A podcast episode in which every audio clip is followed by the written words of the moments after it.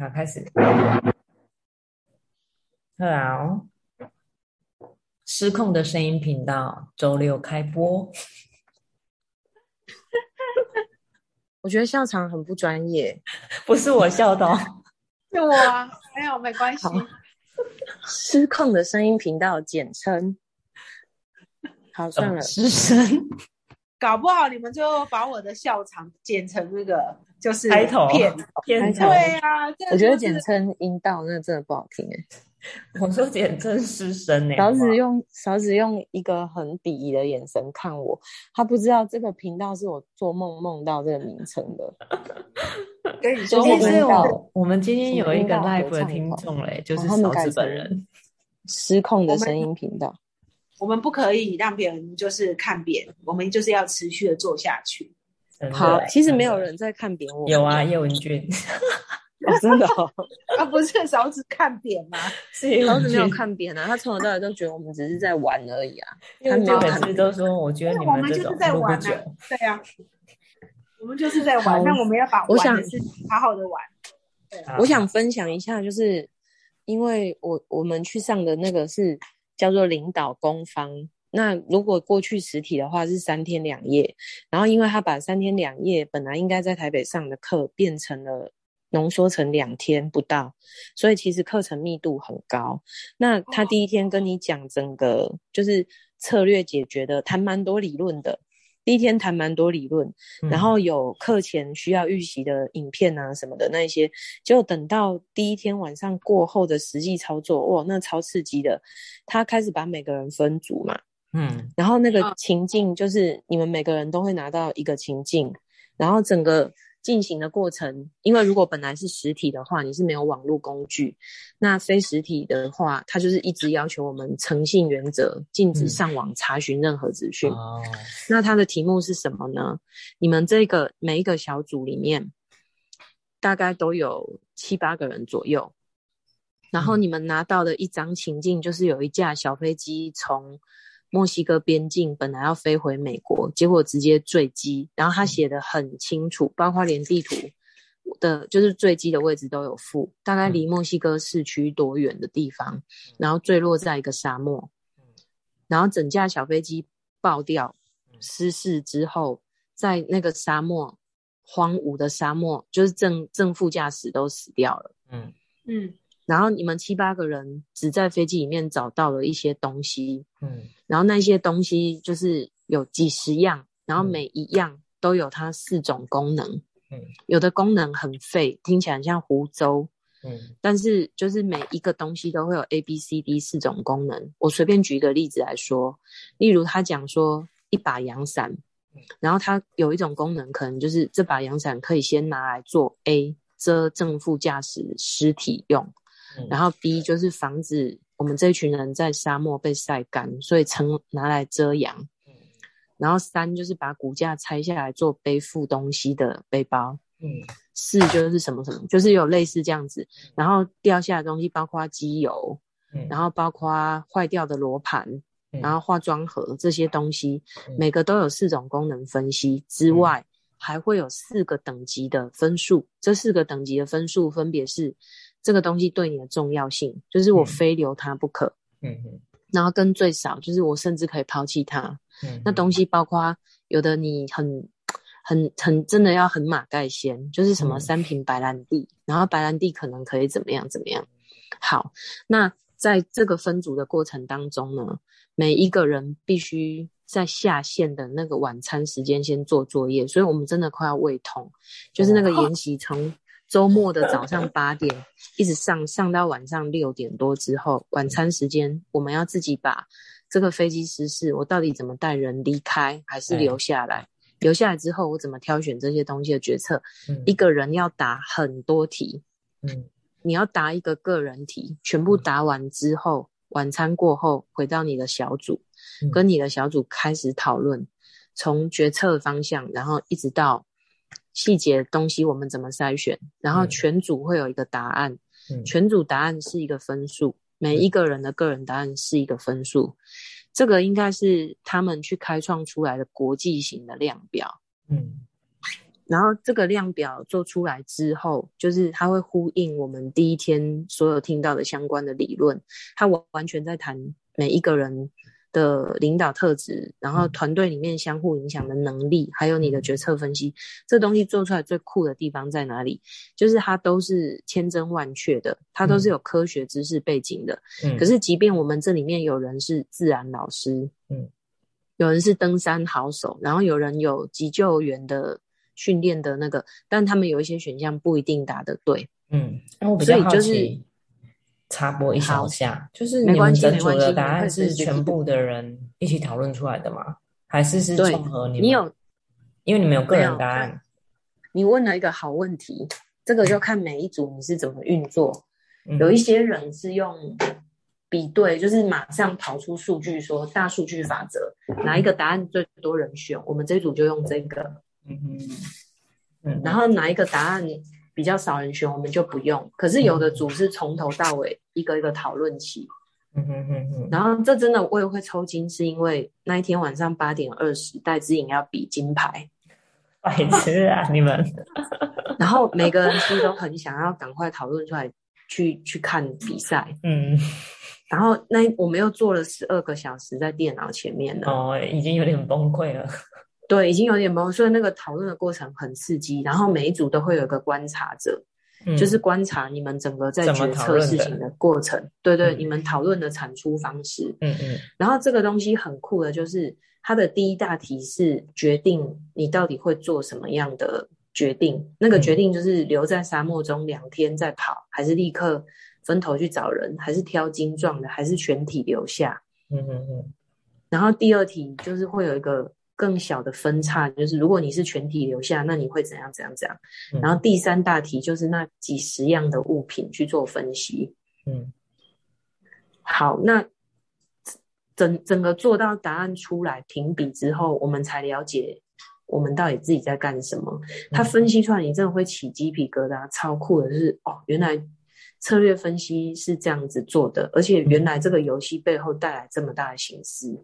那个醒思就是你会发现很酷的一件事哦，因为每一组会有几个很多不同的分数，它跑出一张量表，嗯。然后这个量表的不同的分数呢，它呈现几个很特别的数据，就是如果如果第一第一步你的决策是全组留下来，嗯。那你可能会需要的取决于那几十样东西，后面可能你会做的策略就是食物啊什么那些变得很对保保暖，晚上沙漠中保暖的东西什么变得很重要。嗯那我们我们很难知道谁的答案才是对的嘛，因为那嗯有的真的牵涉太多的专业了，嗯所以你在讨论的过程中，你会慢慢发现谁是专家。嗯嗯嗯。这都是跨校领导人，所以我们对彼此不一定熟悉哦。嗯。你都是跟跨校领导人合作。嗯，然后你听有的人听到这个人是专家以后，嗯。大家会开始服从他。嗯。有的组别是这样，嗯，然后有的组别是我们就用大数据法则，嗯，然后有的组别是我们明明知道你是专家，可是我们跟你辩证完，我们决定还是用我们的答案，嗯。所以它分数跑出来有几种，一种就是全组的个人总分，嗯。然后第二个就是你团体答对的总分，嗯。那每一样东西交乘，就是它有一个计算公式，乘出来会算出哪一组是可以最可以逃生的，嗯。然后跑完最少伤亡的那个分数超精细。嗯。然后如果你的全组个人分数本来很低，嗯就是累积所有人的总和分数嗯。是非常烂的，就是你们嗯。全组都会挂点。嗯，经过讨论之后，你们竟然可以全数逃出，嗯那这就是获得最高决策分析能力的运作团体。嗯嗯嗯。那他可以看一个很特别的，就是里面一定有一个专家在影响大家，嗯。那也有里面这组明明有一个超分数超漂亮的专家，嗯，可是整组到最后从全部可能很接近可以逃生，到最后整组死亡，嗯嗯嗯也有这种，就是分数比出来也有这种，所以他从他一组一组在带大家思考，嗯。那思考的方式就是第一步第一大题，你决定怎么跑，就会你大公司你的营运目标是什么，就会影响你后面的细节决策。嗯。大目标错，下面就通盘全错嘛。嗯嗯嗯嗯那有的专家会在大目标的时候就跳出来，有的嗯专家会在细节决策的时候稍微扭转。嗯嗯嗯我跟你讲，去看每个人的个性，分析出来真的都超超准的。嗯有的人被讲到直接现场哭出来，就是真的是女强人，我们都觉得她能力很好的，结果她原来是那个老鼠屎。嗯然后还有一个很重要的盲点，就是说我们全部的人在，就是我们很容易觉得，假设说现在这个组织运作到我们都觉得不错的地步，嗯你的理念跟我们不相容的，你就离开我们这个组织嘛，对不对？嗯那留下来的大部分都是跟我们意见相容。嗯。其实以那种策略分析大师，他们会觉得说这种现象超危险，对，嗯。所以每一个组织里面都会有那么一点点百分比的魔鬼代言人，嗯嗯。就是他是一直在跟你们拉扯，然后一直在唱反调的、嗯的魔鬼代言人。嗯那我们后来也会发现说，有时候这个魔鬼代言人他会让我们的决策转弯，嗯换到一个正确的地方。嗯所以这个游戏非常的，就是只是一些纸本的叙述，可是你会觉得非常的刺激，而且很震撼。最后直接宣布出来，就是八个组别只有三个组别死里逃生，嗯然后其他的都流于，嗯，就是不不信任专家，然后或者嗯是专家、专家自己觉得，呃，我我是弱势，那我就以嗯多数人的意见，虽然我觉得这答案是对的，然后我就把嗯声音吞进去了，嗯嗯。嗯，就是我们上了的这个课，主要就是这样子。所以他是呃，就是用那个逃生的一个故事，然后去看到每一个人的决策风格嘛。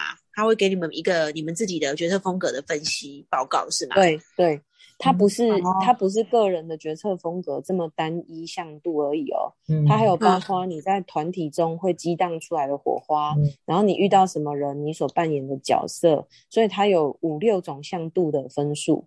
那我比较好奇，每一组的外围观察者，他他那个观察者就是独立存在，所以他在观察你们怎么运作、怎么运行的时候，帮个人打分数吗？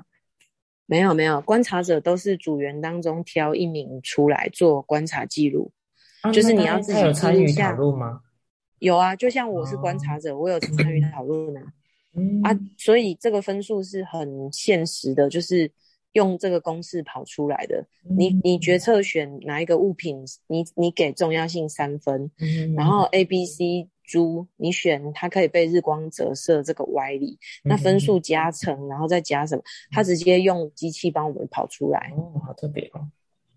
对，然后嗯我我我一看，我知道这个一定是国外的东西翻译进来的。嗯，可是李李吉仁的这个课在外面上是非常贵的，所以嗯我在猜，他说他帮很多公司做这这样的决策。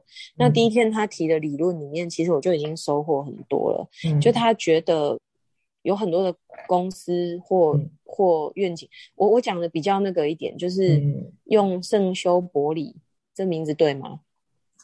圣修伯里，小王子的作者。哎，是吧，我我不知道小王子作者叫什么名字哎。叫，就是他他讲过一句很经典的话，嗯，就是如果你有你们有一群人要航向海的那一方，嗯。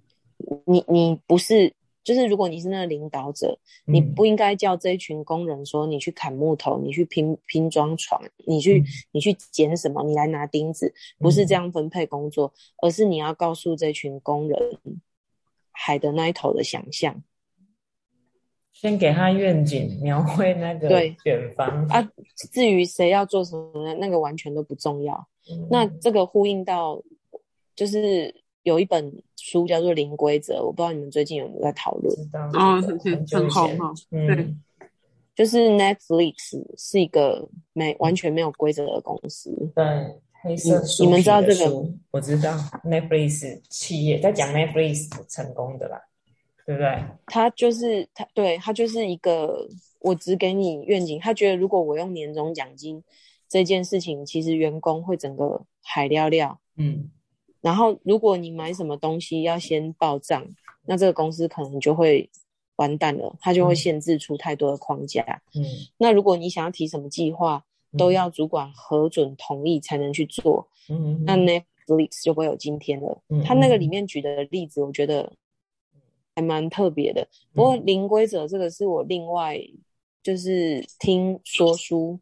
的分享，就是另外欧阳立中的讲座啊。嗯所以欧阳立中是黄学胜那个学校的国文老师，嗯，然后他毅然决然的辞掉公职，哎，已经辞了，他辞职了，他写了一篇文章。是哦，去说明他为什么辞职，然后他觉得《零规则》这本书影响他很大，嗯，啊，他他的那一本说书的，就是说书最近的这个说书讲座，就是在讲嗯零规则。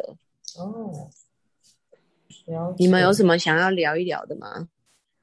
嗯。嗯，我觉得会有一点，一一一，对我觉得刚听你的分享是会有一点空泛啊、因为并不知道说，OK，他是分析出来是就是是一个什么样的，呃，就是可能可以想象那是一个什么样的游戏，嗯。对，就关于就是在团队里面自己的呃，就是领导的风格，或者是在做决定的风格，或者是个人的呃一些个性，然后跟团队所交叉出来的一些呃，我觉得这种。呃，模拟的游戏都可以让自己看到自己的盲点，然后也可以让自己就是可以知道说自己可以改进的地方是什么，也可以看到自己的优势这样子。嗯对，但是因为这个游戏，我我刚这样听，我是觉得很，就是我我不知道它结果会会是怎么样这样子，但是，呃，我我我我觉得就是我不知道，我我只是觉得就是呃那个呃，Kiss 真的很用心在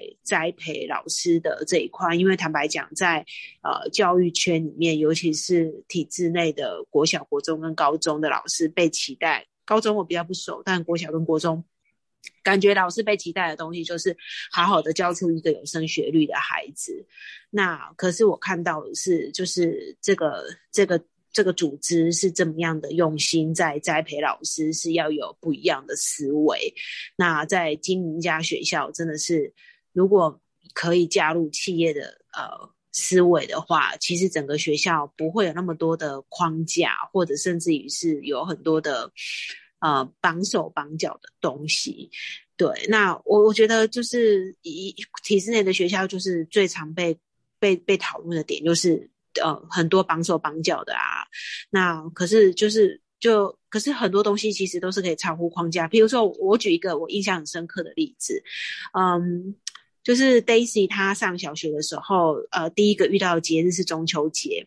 那在之前，因为中秋节是九月嘛，那每一次开学大概都是八月底九月初，然后就接到学校的一封信说，我们那一天的上课时间要改为晚上，因为要认识中秋节最好的方式就是直接赏月，然后了解中秋节的。团圆的一些意义，所以邀请所有的家长带着柚子，然后跟所有的呃，就是月饼啊，一起来学校，一起就是跟小朋友一起团圆这样子。那我们那一天的上课的活动就是会从一点开始，然后上到晚上的八点，他把学校的时间给他 upside down 这样子。嗯，那当时我非常的欣赏这样子的一个 idea，我就觉得。本来在老师的世界里面，他们要带出一群有创意的小孩，他自己的思维，如果是有很多框架的话，其实是很没有办法的。可是想可以想象，如果今天有一个体制内老师在学校说啊，我想要把学校的时间调整为晚上的时候，不知道会有多少的老师就会觉得说，哦，你真的是没事找事做，哎，哦，怎么样怎么样？我觉得这个可能等一下给拉拉分享的话，他应该心里面浮现很多老师的画面这样子。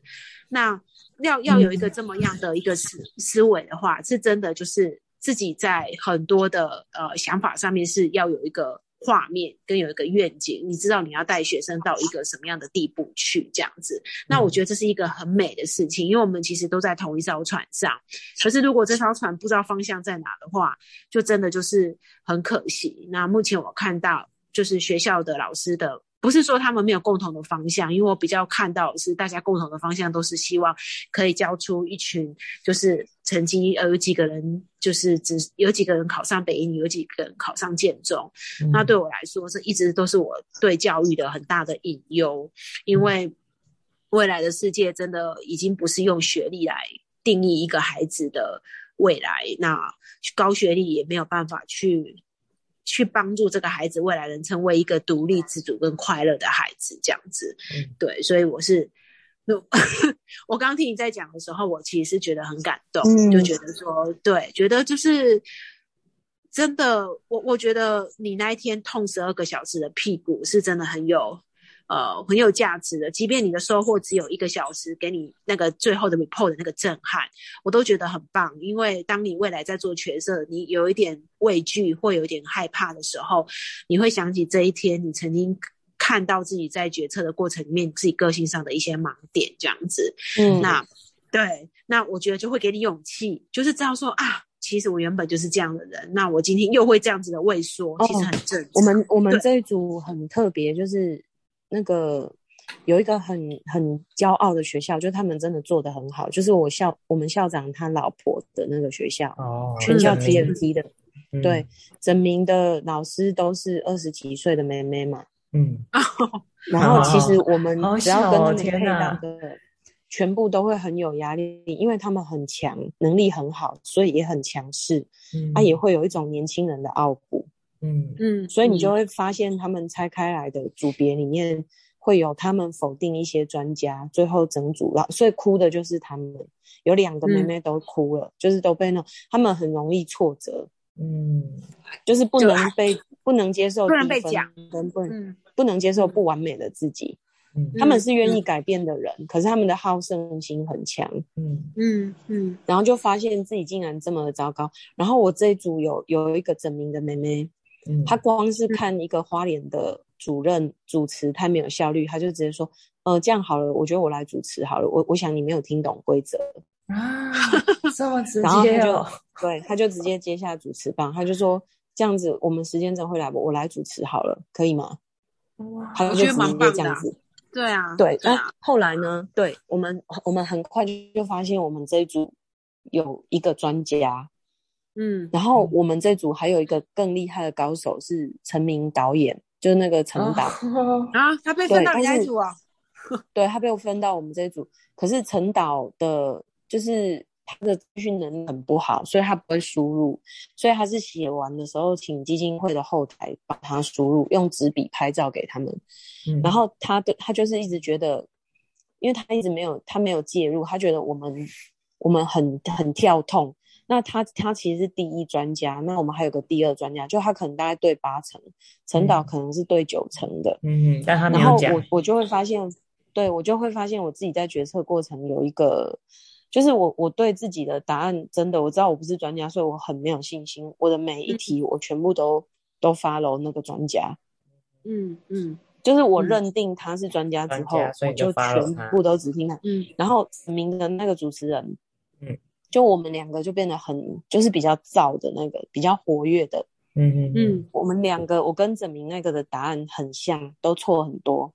嗯，我们就嗯一面倒的全部就是在那里敲边鼓起哄，让大家全部都去 follow 这个第二专家，嗯，所以我们最后没有得奖，嗯我们不是嗯最、最高分，但是我们也逃生了。嗯，那后来嗯检讨会发现，如果我们搭配陈明的答案，我们有可能就会成为那个第一名。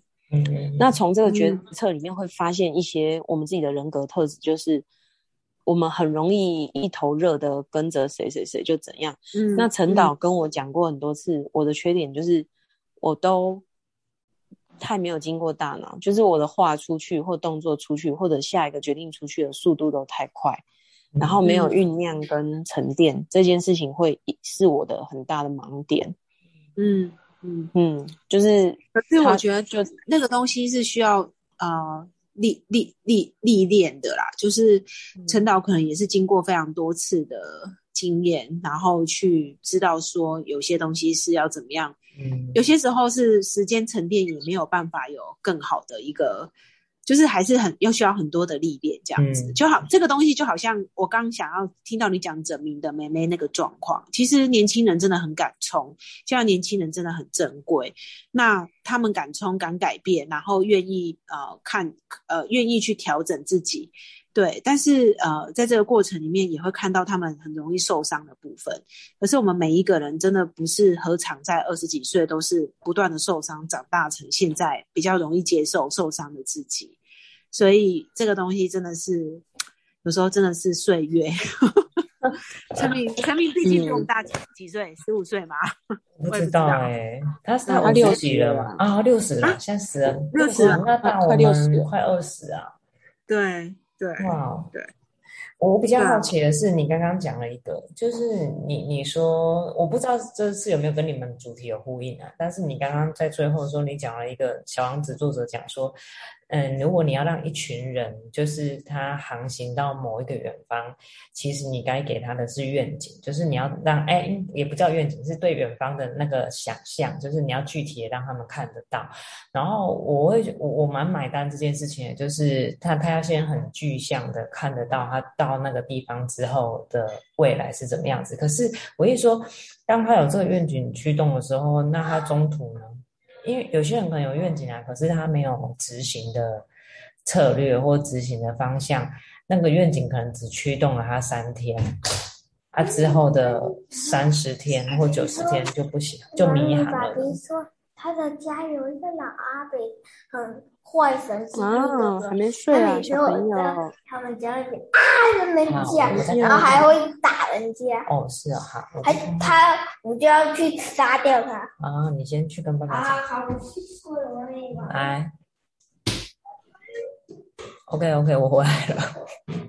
嗯，没关系，你继续说。对，没有，我只是好奇，你们针对这件事情有中途的那个怎么到达的的的策略吗？就是我每每一个学校，每一个学校要自己定啊，就是照它，它有一个理论的那个表嘛，就是叫嗯 SPECS，然后我们会照这个，就是定愿景，然后策略，然后什么什么，就是我们会每一个学校会自己把它讨论出一个表，这是在上他的课之前就已经要先先准备第一版，然后听完他的理论以后，我们再去做修正。哦，对啊，为什么很烧脑？就是每一个节点，我们就要重新讨论一次，每一个节一个步骤一个步骤这样，然后有点像勾勒出这个学校未来三五年内的蓝图，嗯然后跟具体的策略。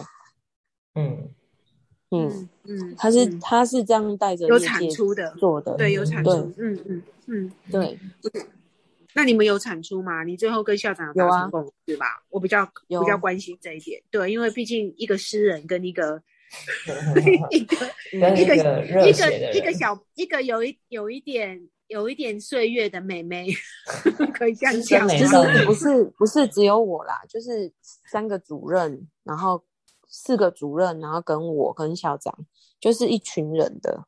嗯哦啊，他们都有去，他们都有参加这个课就对了。有有有，这个领所谓的领导人就是主任以上层级就是领导人。那那个也是主任吗？那个那个就是原本是医学系那个男生对他今年升上来变主任，哦哦。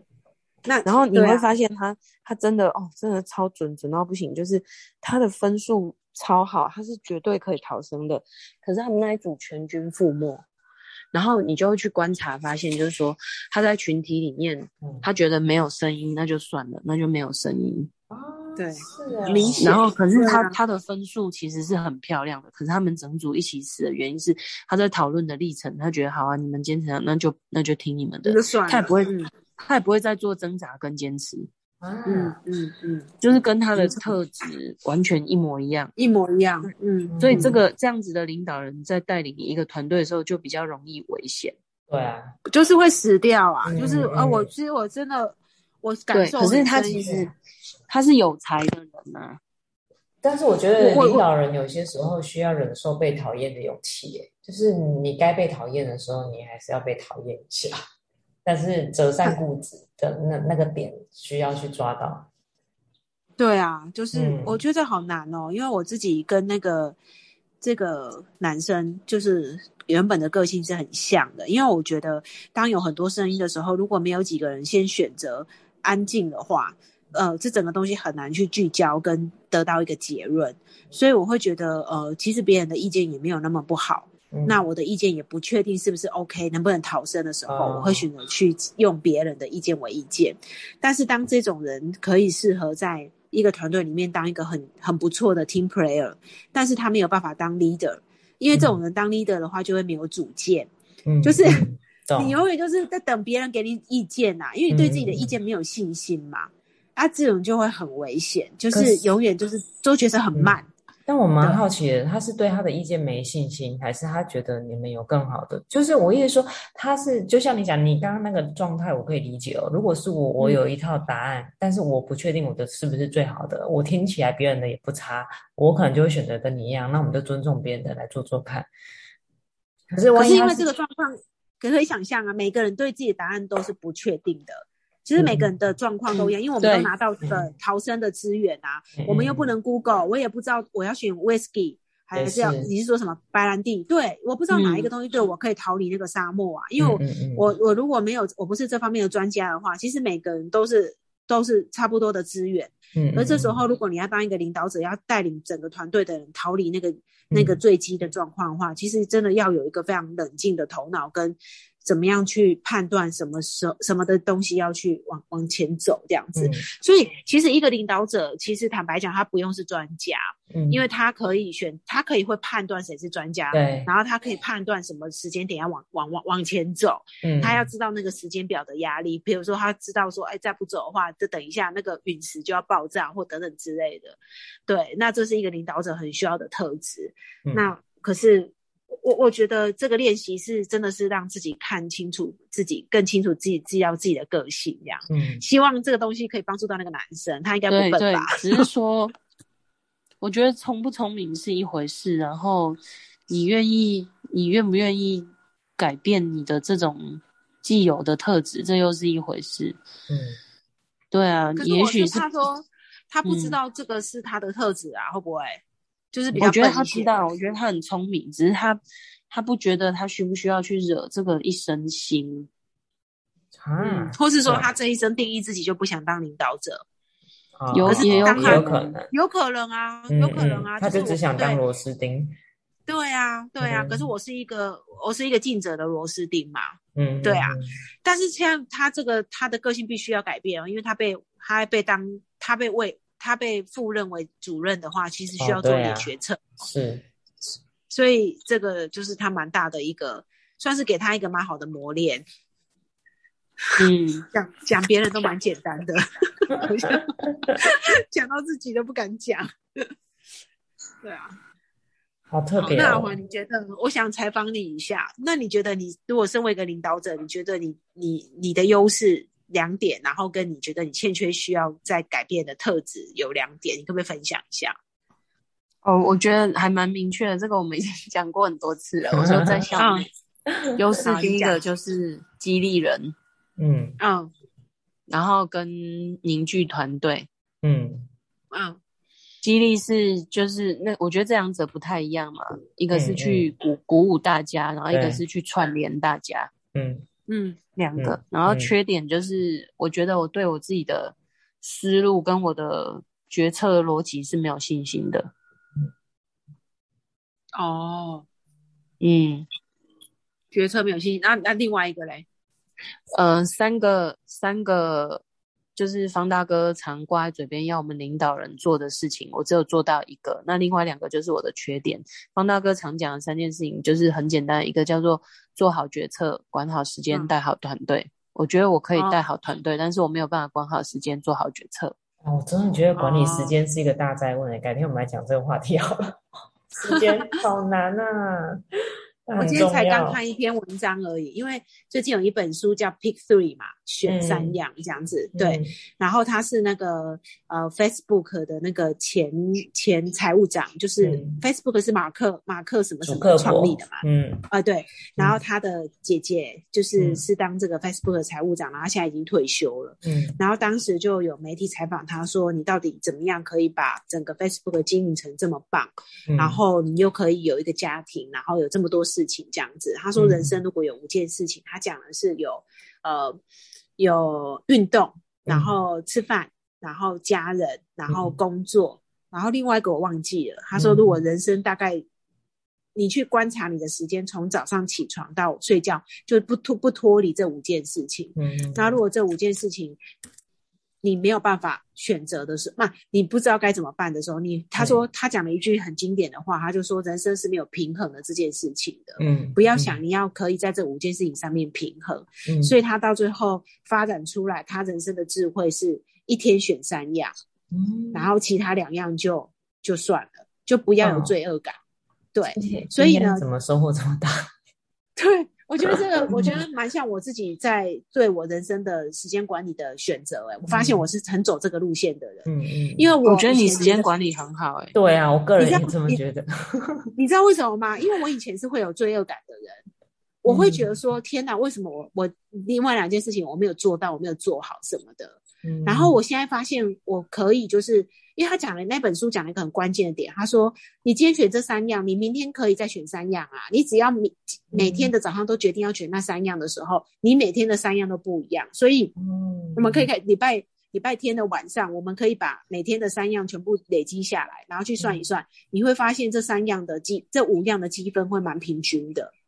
哦你不会，你不会哪一样是比较少，哪一样比较多。可是透过这样的方式，比较有逻辑的去去选择的时候，嗯。你比较不会常常活在一个罪恶感里面，然后自己的时间管理就更差。因为罪恶感是一个很可怕的东西，你会一直活在一个假象哦，就觉得说、嗯不对啊，我好像都很久没陪我的小孩了，不对啊，我好像很久都一直没有做工作。嗯对这个这个假象很可怕。对对对，你说这本书叫什么名字？选三哲学对，pick p p i c k pick three 嗯这样子。没有，他刚刚讲完它我立刻就有中文书吗就是选三哲学啊，我一说中文书就叫选三哲学哦，选三哲学，因为嗯我是看那个一篇呃文章，然后他就后面就说这个文章是出自这本书这样，嗯嗯嗯然后我就发现这个东西很重要，就是呃，他他讲的一个观念是比就是你今天选的三样跟明天的三样一永远都不会重叠，可能只有一、一个或两个重叠，所以你嗯。平均下来每个礼拜其实都差不多。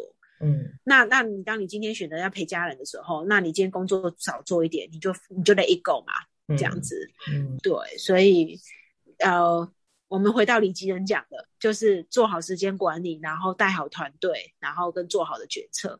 嗯，对我来讲，真的做好决策是最困难的，因为他要很有，他要很有愿景，然后他也要很有，他也要很有脑袋，然后他也要很知道团队每一个人的状况，他才可以知道他今天做这个决策是团队能不能 follow 的。如果我今天做一个决策是我跟得上，其他人跟不上的时候，其实这整个也没有办法逃生嘛。